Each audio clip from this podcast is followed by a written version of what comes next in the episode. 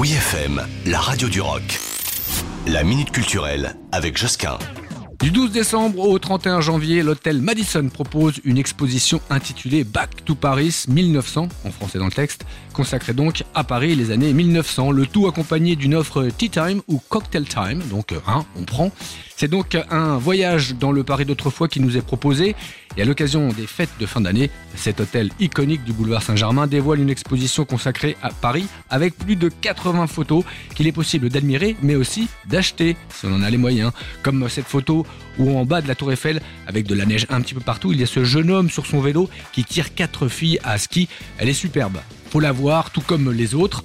Oui, enveloppé d'une décoration de Noël pensée pour sublimer et illuminer les espaces de vie du Madison, les objets d'époque, trouvailles chinées, magazines et cartes postales sont à disposition dans le lobby et le bar de l'hôtel. Ce même lobby qui comporte une cabine studio hardcourt pour euh, immortaliser votre venue. L'hôtel Madison se trouve au 143 boulevard Saint-Germain, à Paris 6e.